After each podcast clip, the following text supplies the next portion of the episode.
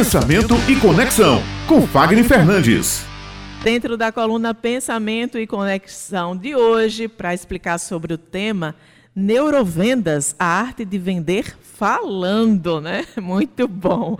E então, Fagner, como é que é? Como é que é essa dinâmica? Como é que você explica aí para os nossos ouvintes sobre essa arte de Olha, vender eu só falando? lembrei de neurociência. É um, um aspecto assim científico para venda, é para o marketing. Bom dia. Bom dia. Março é um mês longo, então a gente tem que né, Hum. diversificar, ajudar aqui os nossos ouvintes a, a conseguirem empreender, melhorar faturamento, as equipes conseguirem vender mais. A gente está contribuindo com a galera. Então, neurovendas tem sim, Beth, tem essa relação direta com a neurociências e a prática de vender. É, o que não é neurovendas para ficar mais prático, que as pessoas confundem muito. Não é hipnose, não é manipulação de informação. Ah, você vai manipular. Pro... Não, não, não tem muito disso, tá? É, essas coisas a gente vê muito em palco, coisas mais artísticas. E também não é o que a gente conhece por gatilho mental. Olha, você vai falar isso e a pessoa vai cair naquilo. Não se trata disso. Se trata de você entender desejo de consumo, ou seja, aquilo que impulsiona a pessoa a querer consumir algo. Então, entender sobre neurovendas é entender sobre desejo, não necessariamente sobre comprar e vender, mas é claro que vai a, a esse campo também. Então, é quando você reúne, reúne as técnicas de comportamento, né, de percepção da neurociências, com as técnicas também de comportamento e percepção sobre valor, sobre preço, sobre serviço, sobre necessidade. Tecnicamente, a gente não compra nada que a gente não precise. Mas a intenção é como despertar esse desejo que está ali adormecido, para que você tenha vontade de usar o seu cartão, de você fazer uma compra, ouvir aquele barulhinho gostoso, né? sai com aquela sacola e aquela sensação de uau, eu consegui. isso é o que todo mundo é, quer des despertar nas outras pessoas. E quando a gente coloca isso no campo da fala, é porque acredito que Muitas negociações elas estão sim no campo da fala, também no campo da escrita, no campo visual, porque tudo é comunicação. Mas por que a fala? Porque a gente não suporta um vendedor. Ninguém quer uma pessoa atrás de você. Ei, você não vai comprar isso hoje? Olha, mas leve isso aqui. Olha só nossa promoção. Nós Dá uma temos esse. né? nisso, dá uma olhadinha Dá uma olhadinha nisso. Olha, você está satisfeito aqui, mas você já viu que já chegou na loja? Então, a gente não gosta né, de, de ser importunado em relação a isso. O que é que a gente Insistência. essa insistência.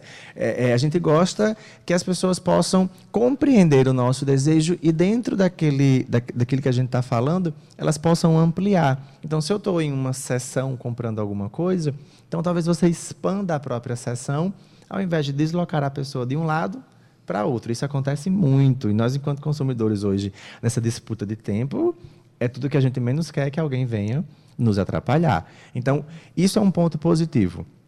O outro ponto positivo da fala, quando você está vendendo, é mostrar para aquela pessoa as vantagens, né? o grande benefício. Olha, você vai levar isso porque isso vai trazer esse benefício na tua vida.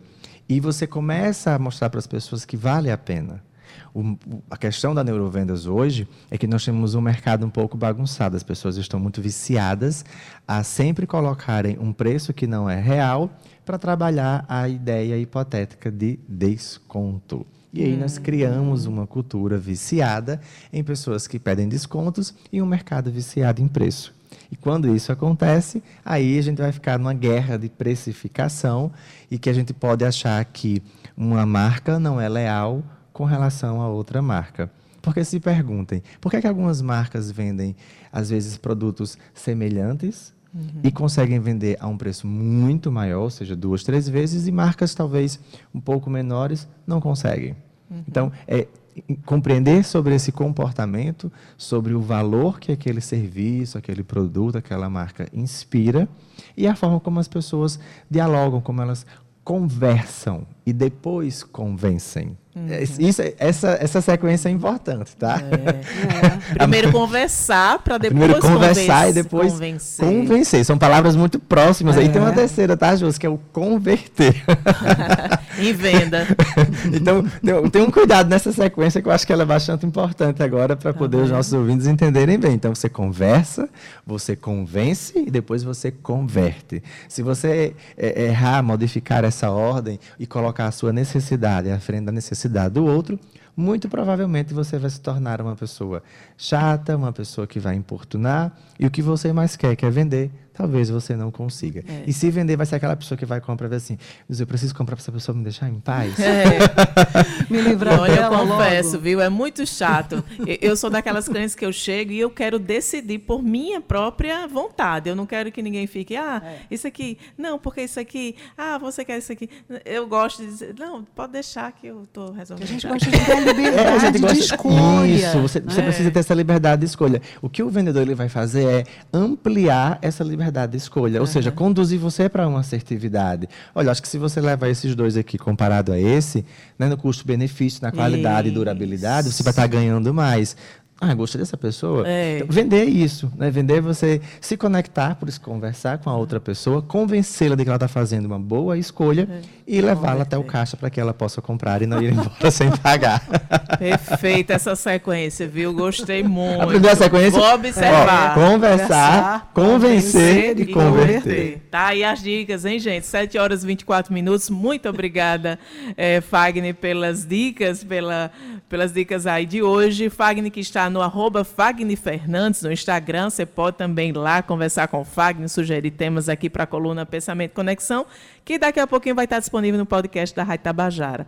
Um ótimo dia para você, um ótimo dia de chuva, né? Aqui Pois em João é, Pessoa, né? você chegou um pouquinho aí, É, né? já- É, já é um, um pouco você encharcado com a chuva. Não percebi que o inverno começou.